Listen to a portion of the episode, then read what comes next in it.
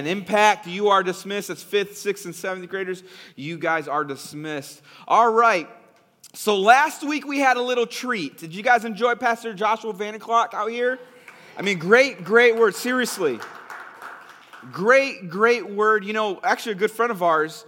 And uh, I'm just glad that you guys had uh, just a, a, little bit of time just to hear him out and, and what, how he operates. It's like I said, he's like this like a little flash drive deal type of person. He just certain in me and I just get this knowledge he's a very intelligent guy. But last week he was talking about the believer's authority. You guys remember that?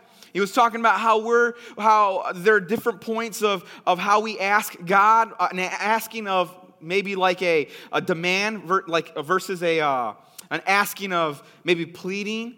And like he, I love how he illustrated with the bank, and he was saying, you know, you go to the bank and you say, "Can I please withdraw hundred dollars?" Now, how funny would it be if they said, no, you can't? you asked them, but it was more of the demand behind it because you know you own it. And it's yours, and your expectation is that return. And in a sense, we need to continue to do that. And I love how he just continued to speak on the, just the authority that we have in Christ Jesus. That we don't go on our name or other people's names, we go in Jesus' name. Everyone say, in Jesus' name. And so today I kind of wanted to piggyback that. Not a part two, not a series, but just to continue to give you guys a little bit more of insight about this a believer's authority. Reality is this for us to continue to walk a journey with Jesus requires the Holy Spirit. Requires the Holy Spirit. And the reason why I want to talk a little bit about the Holy Spirit is because I believe a lot of times it's not as acknowledged the way it's supposed to be. Now, we believe in the Holy Spirit, we believe in the Holy Trinity, the Father, Son, and the Holy Spirit, but we really don't operate the way God wants us to operate in the Holy Spirit. You guys know what I'm talking about? And so I asked God today, or throughout the week and this morning, I said, Lord, if, if it's your spirit that continues to keep us going, then show us some new things today. And I love what he said. One of the first things he told me was this that our power really comes from the Holy Spirit. You know, for a car to be fueled, for a car to hit the, ru- the rubber hit the road requires gasoline, correct? And it's not the fact that gas is the, is, is the actual like source to get it going. Obviously, there's a lot of operations happening, but with God, He says, with the power of the Holy Spirit and my church, we can do a lot more for the kingdom. You know, Jesus said in Acts chapter 1, I love what he said. He said this, but you shall receive power when the Holy Spirit has come upon you, and you shall be witnesses to me in Jerusalem, in all Judea, and in Samaria, and to the end of the earth. Jesus acknowledged right here that we receive power from the what? The Holy Spirit. You see this as well too. The next chapter, you'll see where Peter, one of the disciples who's denied, who denied Jesus three times, Peter, the one that just could not say, I, I, I was with Jesus, be used by the Holy Spirit and get 3,000 people saved. That's Acts chapter 2. He gets 3,000 people saved. But here's the thing I want us to have an understanding of this that the Holy Spirit is not a thing. Hear me out. It's not an object and it's not a metaphor. You guys know where I'm going with this? The Holy Spirit is a person. It's a person that's intimate with us the moment we come to Jesus Christ. John 14 says this If you love me, Jesus says, keep my commandments, and I will pray that the Father, that he will give you another helper. The helper is the Holy Spirit, okay? That he, capital H, may abide with you forever. That the Spirit of truth, whom the world cannot receive, because it neither sees him, capital H, nor knows him, capital H, that's the Holy Spirit we're talking about. But you know him, capital H, for he dwells with you and will be in you. Have you ever helped somebody in life before? I mean, I had this one, this like, oh man, the season of just winter. Now, I love winter, don't get me wrong. But I'm telling you, for like the first 10 years of me finally enjoying winter as an adult, right in front of my house, or maybe I was in an apartment at the time, right in front of my apartment, somebody will be stuck in the snow or on ice. And so I'd have to put my boots on, go outside, and help them out. And then every single time, you can talk to my wife about it, every single time I made the effort. I remember there was one winter, like 10 people were stuck in front of my house. Don't laugh about that. No, it's like, like 10 people were stuck. And I, I think at the eighth person, I'm like, God, I don't want to do this anymore. I know I like winter, but man, but I just decided I'm just going to keep going no matter what. I'm going to keep helping no matter what. And I knew God wanted me to help them. I know it's simply just putting my boots on and pushing. I think I got to the point where I stopped putting the snow pants on. I just left my shorts on. I'm like, I'm just gonna go out there. I'm just gonna give it a quick push. The other day, the other day, like two weeks ago, we're at McDonald's drive-through, right? Because 20, 21 days of prayer and fast is over. And so where you go? Mickey D's. No, I'm just joking. We ended up going and we got stuck in the drive through. And there is traffic behind. You know how it has a double lane? They're packed. And I'm like, my wheels are just squealing. what do I have to do? I told my wife, get in the, get in the driver's seat, I'll push us out. And I did, I pushed us out. And the reason why I bring those stories up is because for me to be a help, for you to be a help, you have to be present at arm's reach. And that's who the Holy Spirit is to us. He is always present and at arm's reach. But when we don't look at him as a person, we think of it as more of a metaphor, or maybe we see this little mystical thing happening right before us, we miss the whole identity of who the Holy Spirit is. And so we believe in the Holy Spirit, but we don't treat him like a person. When in reality, Jesus had told us that he, the Holy Spirit, is our helper.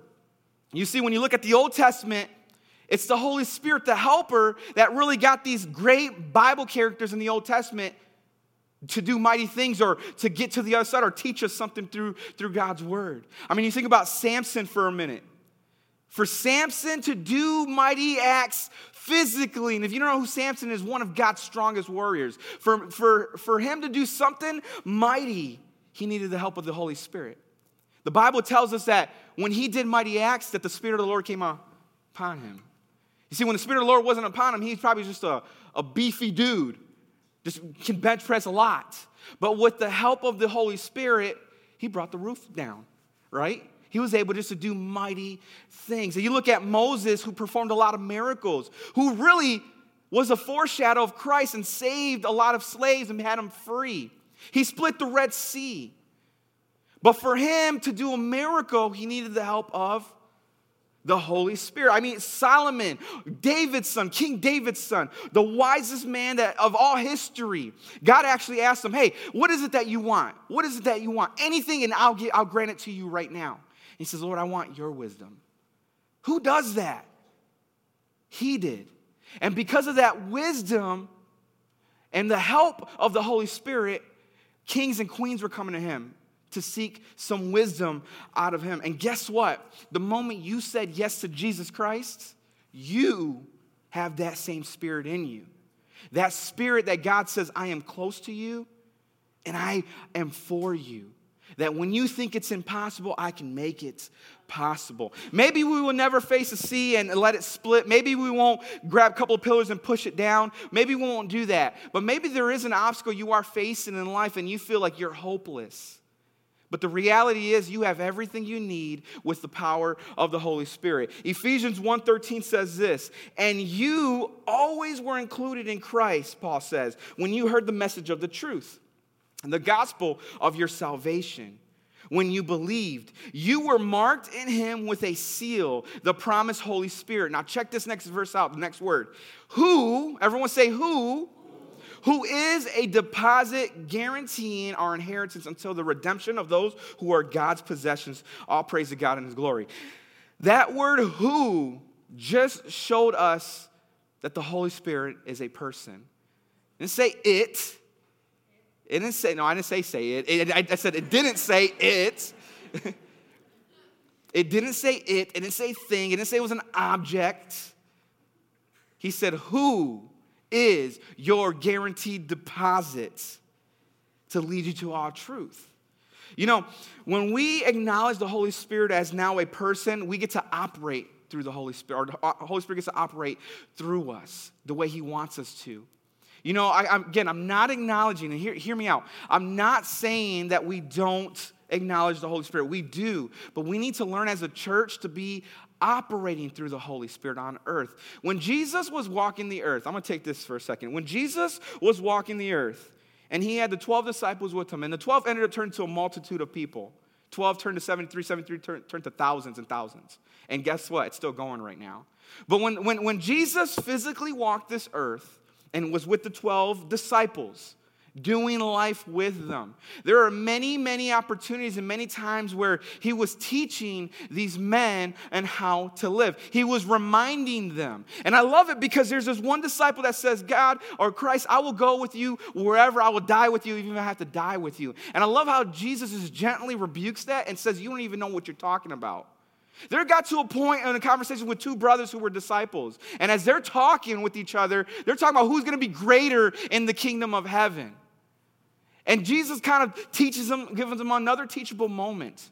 So, what I'm saying is, Jesus was always there walking things out with them. But then the death, the burial, and then the resurrection happens. And Jesus tells his disciple, hey, wait here until I bring the promise, the helper, the Holy Spirit. Now, I know for a moment those disciples, I know if I was in their shoes, I'd kind of panic a little bit. Wait, wait, Jesus, where are you going? What, what, what's happening here? I need you right now because you could continue to show me what to do on earth. And we have to remember what he said. He says, I'm gone. I'm going to be on the right hand of my Father. But wait for the promised Holy Spirit. Because the Holy Spirit is going to remind you my teachings. The Holy Spirit is going to show you truth. The Holy Spirit is going to help you. And guess what? With the power of the Holy Spirit, you are going to do more miracles than I did, is what Jesus said. You guys hearing me today? He says, You are going to do more miracles than what I did here in my name. And so, what Jesus was saying is this there's an operation that needs to happen within you so you can operate the way uh, you need to do here on earth. You need to represent the kingdom of God. You need to represent all Christianity and let them know that I am the way, the truth, and the life. And you can't do it by not operating through the power of the Holy Spirit. Now, you will do great on your own, but you would do better with my spirit. See, because you get wearisome, your strength wears out, you get tired, but my spirit, my strength, who I am, never wears out. And if we operate in that, when those times when you feel like I just can't do this, it just seems impossible, we do it. You know, I, I had did this kids camp a few years ago, and it might be a childish illustration, but it just hit me, so I'm gonna tell you anyways. I had a, a, a helicopter a, it's a, like a battery op- operated helicopter. It flew in the air, did all this cool stuff, right? It was before the uh, drones were out, right? That were called drones. So nothing, and now we see drones is not a big deal. But before that, anything that flew in the sky, we thought it was pretty cool. And so I had this toy helicopter. And as I was showing these kids how cool this helicopter was, I asked them, what will make it better? And you know what they said? If it really flew, if it would really fly. Who was at that kids camp by, the, by chance? Oh, they're all in Res Kids, never mind. They were all there. And so I asked them, what will make it better? And they said if it really flies. So I put batteries in it, and it required the batteries for it to make it to fly, and it did. Now I share that because a lot of times we can do great things. You're cool on your own, but you can go farther, higher, and faster in the name of Christ when the, when the spiritual batteries are in you, and that's the Holy Spirit. Church, this is what I'm saying. We're here on Sunday right now, but then there's Monday and all the way through Saturday. And God wants you to continue to operate in His Spirit and in His truth so you can continue the great mission that He has for your life. And so those moments you feel like, well, man, this job, I don't know, or, or, or I don't want to go to that family reunion because I, I just don't want to be my, I want to be holy and I don't want to put myself around that. You're missing the whole point. Because holiness is not separating yourself from that, but it's being an example and an influence and allowing the Spirit of God to work through you. Because maybe those people don't know Jesus, and the only Jesus they're ever going to see is in you. Did you know my biggest ministry? And hear me out, okay? You know I love you guys, right? Everyone know that. Everyone just say yes. Make me feel better, okay? You know I love you, right?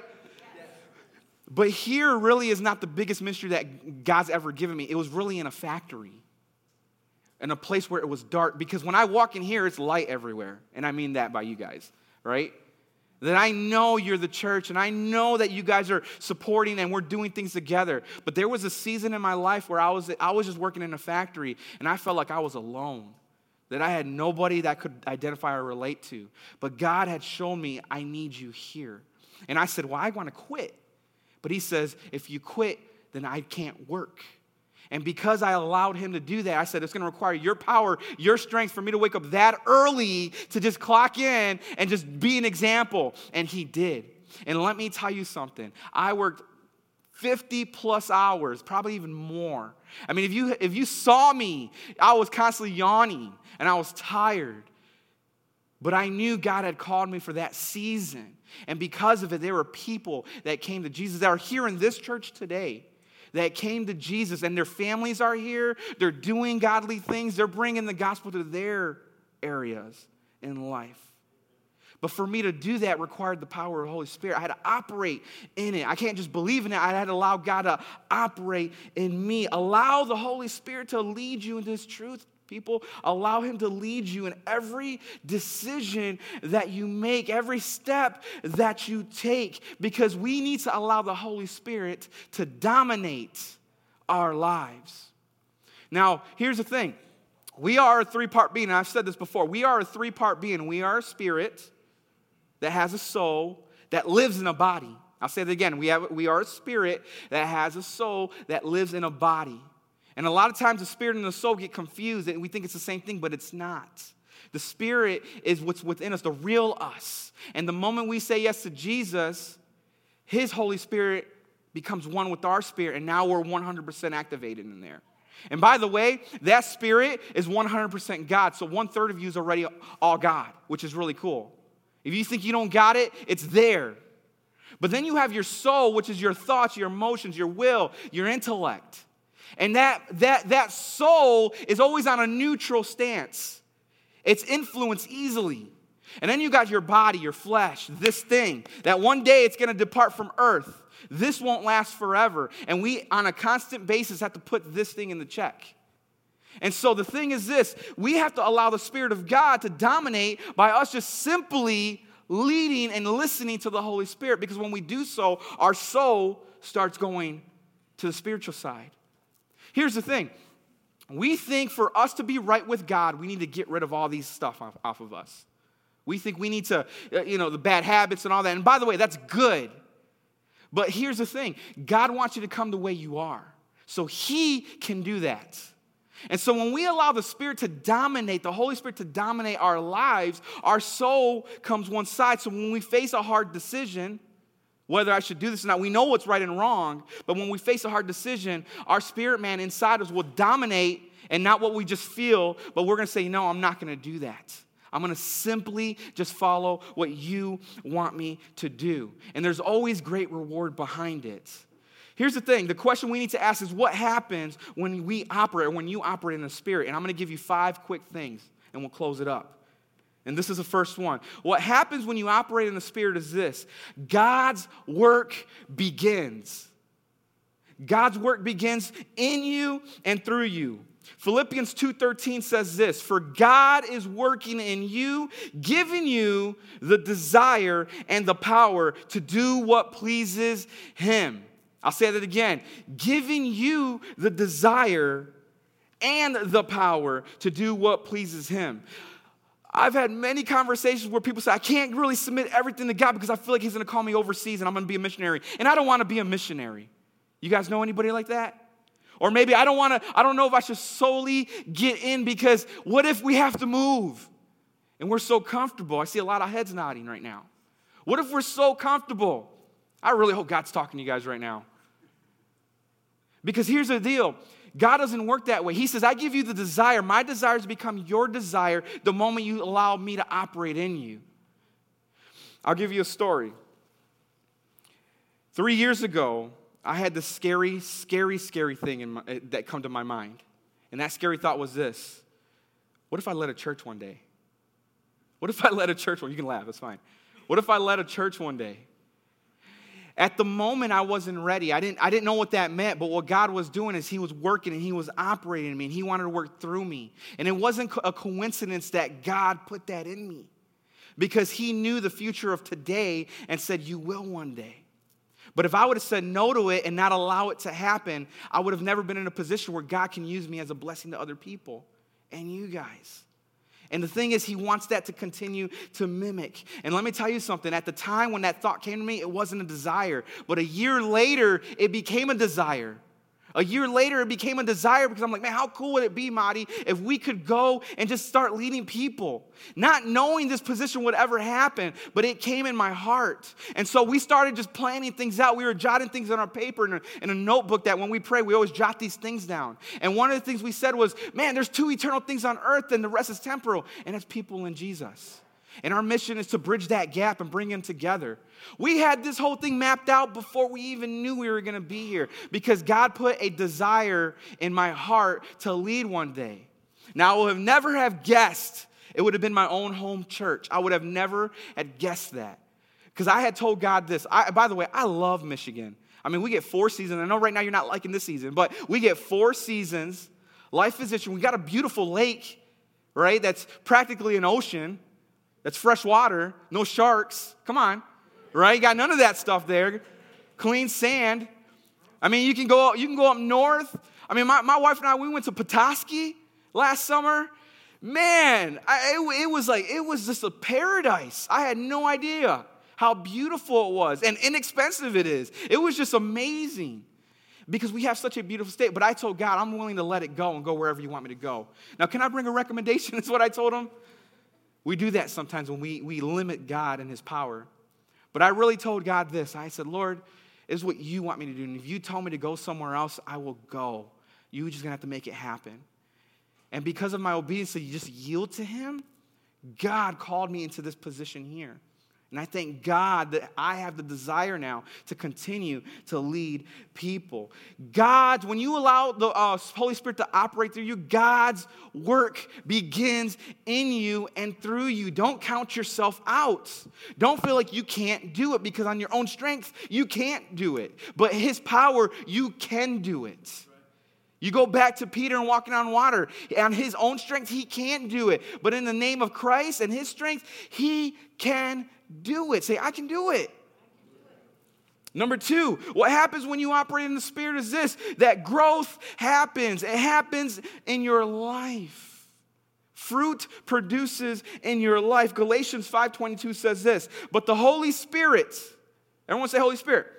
But the Holy Spirit produces this kind of fruit in our lives love, joy, peace, patience, kindness, goodness, faithfulness, gentleness, and self control and self control. There is no law against these things. Let me remind you that this is not the fruits of the Spirit. This isn't, you get one of them, but not the other. Sometimes we treat it that way. We think, well, I'm good at I'm good at being faithful and good and being kind, but man, my self-control I got to work on. I'm guilty of that sometimes, but we need to remember this that God says the fruit, that is one fruit. You got the whole package here. That the fruit of the Spirit is all of it. Now, in the natural, you don't have self control, but in the supernatural, you do have self control. In the Spirit, you do have self control. You remember we talked about introverts and extroverts earlier?